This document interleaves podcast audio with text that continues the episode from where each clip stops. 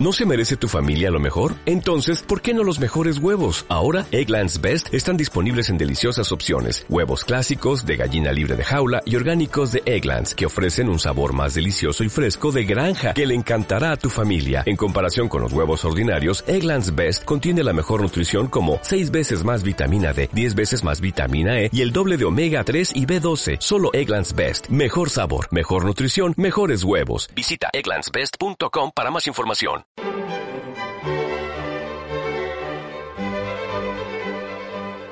Pues como acabo de decir, hoy nos acompaña para hablar del Ateneo y de varias actividades y propuestas que nos lanzan desde la Asociación Cultural Almagreña a su responsable de la sección de Ciencia y Tecnología, a nuestro amigo Félix Llorente. Hola Félix, buenos días. Buenos días, Álvaro. Bienvenido una vez más. Encantado de estar otra vez con vosotros. Vamos a aprovechar que el Pisuerga pasa por Valladolid para hablar de varias cosillas, Félix. Adelante. Sí, sí, eh, porque tenemos una actividad hoy que es un recital de poesía, ahora lo recordaremos. Tenemos una actividad mañana que es el motivo fundamental por el que hoy está aquí Félix, pero yo quiero aprovechar también ya para que nos cuente eh, sus sensaciones después de haberse desprendido ya de, su obra, de su primer libro de, de literatura además infantil, que fue presentado hace unos días en el Ateneo, de este lado del ingenio, y que además muy pronto sé que va a ser presentado en la biblioteca de Almagro, ¿no? Cuéntanos, Félix. Mm, ¿Por dónde empiezo? A ver, porque me has incitado desde tres posiciones diferentes. Sí, no, vamos, vamos por el libro, por el libro. ¿Qué Vamos tal? por el libro. Sí, ¿qué tal la bien, sensación? de bueno, contento, imagino, ¿no? Eh, sí, bastante contento, evidentemente, cuando uno cambia de una actividad que está más relacionado con la rigurosidad científica a pasar a la apertura totalmente abierta de, de la mente para poder describir situaciones infantiles o juveniles, cuando menos, pues verdad que el cambio es tremendo, ¿no? Y el resultado mm, puede ser bueno o malo, eso depende mucho del resto de las personas, ¿no? Que lo lean pero desde mi punto de vista me he divertido, me lo he pasado muy bien. He vuelto a hacer eh, algo que tenía muchas ganas de hacer. Así es. Bueno, eh, muy influenciado por, por los nietos, ¿verdad? Evidentemente, evidentemente es la observación de los mismos los que me ha hecho que describiera una situación, porque sí es un cuento, bueno, real- realmente como sabes No es un cuento al uso, ¿verdad? No, no, no, no, no es un cuento al uso. No, no es un cuento en el que aparecen hadas, ni monstruos, ni nada por el estilo. Eh, el librito está dividido, si tú quieres, en tres partes. Una primera parte que es un cuento eh, largo, es un relato, como digo, descripción de una situación y que viene a denunciar el hecho de que los, los niños y niñas eh, pueden jugar con otras cosas que no sean ni las tablets, ni los teléfonos, eh, ni ningún otro artilugio que les impida desarrollar su ingenio. Por eso ese título tan especial de este lado del ingenio. Una segundo es dedicado, un segundo cuento está dedicado a mm, diríamos niños entre niños, niñas entre cuatro años, cinco, seis, eh, que son situaciones que a veces nos sorprenden, ¿no? Como los niños no se extrañan de, aliment- de animales eh, puestos en una situación que para nosotros sería eh, absurdo, para ellos es normal y lo que les extraña es que haya una persona eh, proveniente de otra raza que está al frente. No, no quiero descubrir qué, no, evidentemente. Y los cuentecillos o cancioncillas eh, fue un poco para equilibrar el resultado. ¿no? Es decir, si los primeros fueron dedicados a mis nietos, el segundo a una, a una de mis nietas, y ya el tercero, pues no me quedaba más remedio que una niña de cuatro años escribirle unas cancioncillas para que las cantara. Ay, ay, bueno. De este lado del ingenio ya se puede adquirir. Ojo que además habéis tenido un acto de generosidad. Digo habéis porque el libro lo, es, es obra tuya, lo has escrito tú, pero eh, quien le ha puesto dibujos... Sí, lo ha ilustrado. Lo ha ilustrado Luz Palacio. Sí, efectivamente, nuestra querida y conocida Luz es quien la... La verdad que ha ganado mucho el libro, porque si no hubiera sido un poco árido eh, leer sin eh, tener ningún dibujo, ¿no? Creo que, que fue un acierto el que Luz se incorporara y que eh, le diera un toque más ah, de, de tipo plástico, ¿no? Al, al, cuentecito. Y después lo que tú dices, sí, eh, es una decisión muy personal, pero creo que, eh, lo debía hacer, ¿no? Y era que toda la recaudación del libro va para el Ateneo porque así nos ayude a tener una nueva sede que, como sabes, está aquí en el Palacio de los Medrano y hay que acondicionar aquello y de esta manera, de una forma modesta, pues se puede contribuir a que esta sala, esta, esta nueva instalación eh, sea la apropiada y adecuada para un Ateneo como es el de Almagro y para la propia ciudad de Almagro, evidentemente. El precio son 9 euros, simbólico prácticamente. Quien quiera adquirirlo es el Ateneo quien se está encargando además de hacer la distribución y la venta, ¿verdad? Sí, sí, tú mismo lo has podido comprobar. Sí, yo he hecho el pedido a, a, domicilio, casi se puede decir, ¿no? Porque me lo ha traído Félix ahora mismo, el, libro. En fin, que, que, poniéndose en contacto con cualquier miembro del Ateneo no hay ningún problema para adquirir el... Ninguno, ninguno. Muy bien, pues enhorabuena ¿eh? por, por, también esta incursión en la literatura infantil, Félix. Mm, bueno, ya veremos. Tiene que tener continuidad, si no es simplemente un relámpago. Y eh, espero que tenga continuidad, estoy trabajando sobre ello ya. Bueno, aprovechamos, como decía antes, hoy hay un recital de poesía, aprovechando que es San Valentín, por los caminos del amor. Mm, insistimos a las 8 en el aula magna del Parador, intervendrán Eusebio Loro, María José Redondo, Ana González, Francisco Jesús González, Charo Bernal y Eugenio Arce, además de algunos socios del Ateneo que recitarán poemas de amor de nuestra literatura. No sé si tú serás uno de ellos, Félix. ¿Vas a recitar eh, algún poema o no? Mm, bueno, vamos a reírnos un poco. Si, presento alguno tiene un tal componente erótica que no creo que me lo deje. No, es una broma. No. No, no, todo el mundo y todos nosotros hemos escrito en algún momento algo de poesía, pero yo no creo que, en el, que lo que tengo escrito no creo que tenga el nivel como el, elenco de poetas que van a estar esta tarde, que realmente va a ser algo un verdadero recital de poesía, donde vamos a tener diferentes estilos, diferentes formas de acercarse a la poesía. Eh, no sé por qué la gente le llama romántica, yo creo que es la poesía amorosa, eh, que se distingue de la poesía romántica, donde la cual puede ser, eh, digamos, muy diferente. Además, el romanticismo siempre ha estado teñido con una cierta eh, morbosidad, ¿verdad? Eh, a veces yo siempre he pensado que ciertos poemas eh, románticos tienen una componente oscurantista o tienen una componente macabra, ¿no?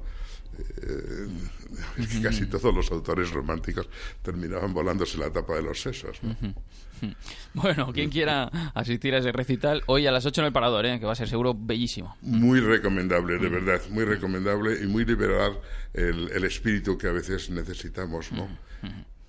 Pero vamos a la actividad de mañana. Uy. Que es la que queremos explicar en, profundidad, bueno, en mayor profundidad, no tenemos demasiado tiempo, pero bueno, vamos a intentar aclarar algunos conceptos para que nadie se asuste al ver el título de la conferencia y para que, todo lo contrario, se animen a asistir a la conferencia, una conferencia sobre mecánica vectorial en ejemplos a cargo del profesor doctor Publio Pintado San Juan, mecánica vectorial en ejemplo. Cuando alguien escucha eso dice, ¿qué me estás contando?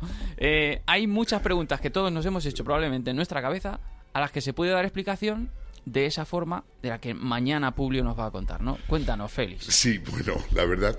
Eh, tengo que confesar que cambié el título por otro título, que este es el que quería el conferenciante de mañana, nuestro invitado.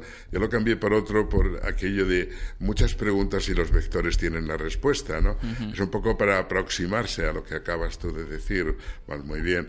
Eh, estamos rodeados, ¿verdad?, ah, de, eh, de, formas, de indicaciones, eh, de actividades, pues muchas de ellas ¿verdad? Se pueden representar e inclusive explicar mediante eh, vectores. Vectores, claro, que alguien dice vectores, hombre, claro, vectores. ¿qué, es esto que dice? ¿Qué, son los vectores? Muy bien, muy bien, muy bien. Eh, te aseguro que lo primero que tengo que deciros es mi admiración por aquellos que hacen eh, divulgación de ciencia y que además la escriben, porque divulgar ciencia contada es mucho más fácil. ¿eh? te, manejas con una serie de, de, gráficas. Tienes otros recursos, ¿verdad? Tienes, unos recursos, sobre todo de imagen, que te permite, eh, digamos, apoyarte sobre ellas. Pero cuando es algo de esta naturaleza, ¿no? Y realmente es muy complejo. Y digo que el esfuerzo que Publio ha tenido que hacer es extraordinario. Ahora bien, dicho esto, vamos a ver, nosotros nos movemos eh, en, un mundo donde eh, es un mundo, digamos, vamos a poner tres dimensiones, ¿verdad? Nuestro, nuestras dimensiones conocidas, largo, ancho, alto y demás. Cuando nos movemos a través de él, nos movemos eh, por una línea. Esa línea es que la, que se llama la dirección. Y nos vamos hacia arriba o hacia abajo, hacia un lado o hacia otro. Ese es el sentido. Entonces ya estamos definiendo un vector. Y ahora solamente le falta para terminar su definición la cantidad. de ¿Cuánto es lo que ejerce? Entonces cuando nosotros hablamos de, la velocidad, eh, y nos llega la multa de la Guardia Civil, nos dice, iba usted a 120 kilómetros por hora en la carretera nacional 340, que es donde me ponen las multas a mí, y en el sentido Madrid. Eh, eh, lo que te está diciendo es el vector velocidad, fíjate. ¿no? El vector que, eh, tu, que tu coche va dibujando, ¿no? Es el, es el vector velocidad, es decir, te han pillado en un punto, que en ese punto es, eh, pasas a carretera, que es lo que llamamos dirección, en qué sentido vas, si vas hacia Madrid o vas de vuelta a Madrid, te está diciendo si vas hacia un lado o hacia el otro, y después la cantidad que es esos 120 kilómetros por hora que te han zapillado. Alguien habrá dibujado en su cabeza ahora mismo una flecha. Pues es que es una flecha. Efectivamente. Estamos habituados también a una flecha. Vas por una calle y que llegas al final de la calle y hay una flechita metida dentro de un cisco eh, azul que te indica si tienes que ir forzosamente a la derecha o, a la izquierda. ¿no? a veces, hombre, la gente eh, tiene un pequeño error cuando va a sacar su carnet eh, de conducir, su permiso de conducir, que le pongan un disco rojo con una raya blanca en el centro y todo el mundo tenemos tendencia a decir que es eh, dirección prohibida. No, es sentido prohibido. Esa calle se puede recorrer viniendo desde el otro lado de la de la de la señal. Pero después hay más, hay más cuando eh, tú te mueves, eh, digamos, en otros componentes que no solamente es la, eh, el de los desplazamientos, ¿no? sino es la mecánica, es decir, cuando tú ejerces, por ejemplo, una fuerza, tú la fuerza la ejerces hacia algún sitio, empujando, ¿verdad? Con lo cual quiere decir que estás en una dirección y que estás también aplicándola en un sentido y con unas dimensiones. ¿eh? Pues vuelve otra vez a aplicarse este, este vector. Cuando este vector tiene la tendencia a que aparezca otro lateral, pues resulta que nos vemos obligados a torcer y en el peor de los casos a dar unas cuantas vueltas de campana. Es decir, que estamos en este mundo eh, digamos que lo podríamos representar por vectores e inclusive explicar muchas acciones con vectores. Pero insisto, no es un tema eh, sencillito. Mm. ¿eh? Lo que, de ahí ese esfuerzo que Publio tiene que hacer para transmitiros. Mm. Sí, hay una serie de preguntas aquí en la, en la presentación que, que has preparado, Félix, eh, muy curiosas, ¿no? A las que no sé si específicamente a estas o a otras parecidas se le podrá dar explicación en la conferencia de mañana. Esto es por poner el caramelito en la boca, ¿no? De, de nuestros oyentes. Por ejemplo, ¿por qué se acelera el giro de una patinadora cuando recoge los brazos? Bueno. Eh, eh, ¿Por qué se desvían? Esta es curiosa, ¿eh? Hacia el este, los disparos hacia el norte. Mm, bueno, esto, se llama ponerme en un aprieto. Pero bueno, vamos a intentar. No, te pido que lo expliques, sino que. No, no, no, no, es que si no se explica. Que se, va, que se va a dar mm, respuesta a preguntas como estas. Sí, sí, sí, efectivamente. Mira, vamos a empezar por la última, para que pero lo vamos a poner desde otra perspectiva. Tenemos apenas tres minutitos. Pues muy. No, no, voy a tardar menos. Eh, tú cuando ves caer una hoja de un árbol, tú no ves nunca que cae en vertical, tú ves que cae dando vueltas. ¿eh? Bueno, pues este cae dando vueltas viene motivado por la rotación de la Tierra. Eh, se llama aceleración de Coriolis, la puedes olvidar ya. ¿eh? y esto lo que significa es que el vector velocidad de la rotación de la Tierra se combina con el vector velocidad de caída, ¿sabes? Por decirlo así, ¿eh? Y esto da lugar a que esa, esa multiplicación de los dos vectores dicho en matemáticas, producto vectorial de dos vectores, así de, feo. Entonces da, lugar esta, este giro. Es el mismo giro que cuando tú en el norte ves el agua que se sale por el lavabo, que sale en un sentido determinado.